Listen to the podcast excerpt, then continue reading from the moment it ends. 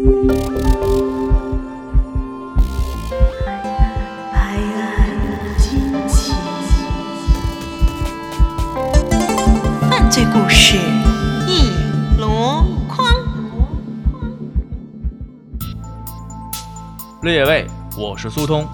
今天我们这拍案惊奇呢，跟您探讨这样的一个案子：直播他人的性侵行为究竟是害人还是旧人？这案子呢，就发生在今年的二月底，在美国俄亥俄州的哥伦布市发生了一起性侵案，主犯名叫雷蒙德·盖茨，现年二十九岁。跟他一同站上被告席的还有一位名叫玛丽娜·罗尼娜的女子，她跟刚才说的那位主犯不过刚认识一天而已，同时还是被害人的同学和好友。究竟是怎么样的案情？您请细听端详。话说，案发当天，罗妮娜带着自己的同学兼好友，一位十七岁的姑娘。一起来到了雷蒙德·盖茨的公寓小聚。然而就在这里，盖茨突然狂性大发，对那位已经喝醉的十七岁花季少女开始动手动脚。据罗妮娜宣称，她立即想要阻止这种侵害，试着把她的同学带走，但是因为力气有限而未能成功。于是她打开了手机。对盖茨威胁说：“现在我正在直播，会把你性侵的场面都直播出去。”可万没想到，这盖茨简直是人面兽心，并未就此罢手，依然糟蹋了那位十七岁的姑娘。次日，罗妮娜和她的同学才离开了盖茨的房间。可是奇怪的是，两人谁都没有报警。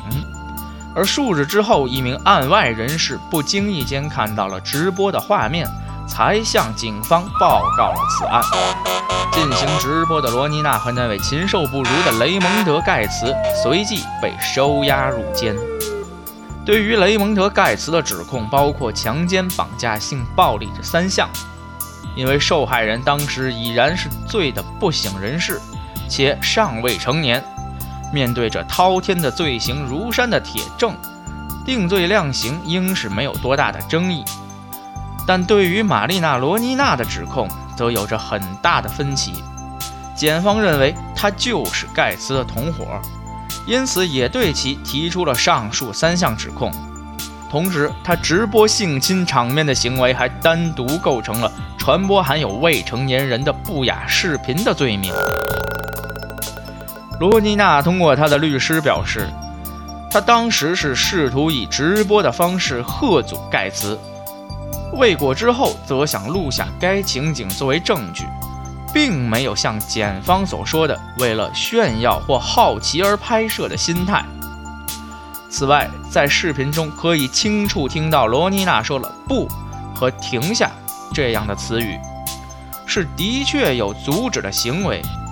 对于一个弱女子而言，在如此情境下，她能做到的已经做到了，还能奢求什么呢？但检方对这种说法并不买账，他们认为罗妮娜的直播并没有能阻止盖茨的行动，实际上只需一个报警电话就能有效地阻止犯罪。更重要的是，在离开盖茨的房子之后，他也没有向警方报告，所以。根本谈不上留存证据。对罗妮娜更为不利的是，在其手机中，警方还查获了案发一天前他帮本案受害人拍摄的裸体照片。这在美国同样也是一种违法行为。目前此案仍在审理之中，罗妮娜的行为究竟是救人还是害人，法院尚无定论。他很可能面临和犯下了受刑的主犯一样，最高长达四十年的刑期。说到这里，不由得想起之前的节目中，我们提到了性侵犯罪取证难的问题。不知各位对刚才所说的这个案子中的取证方式，又作何感想呢？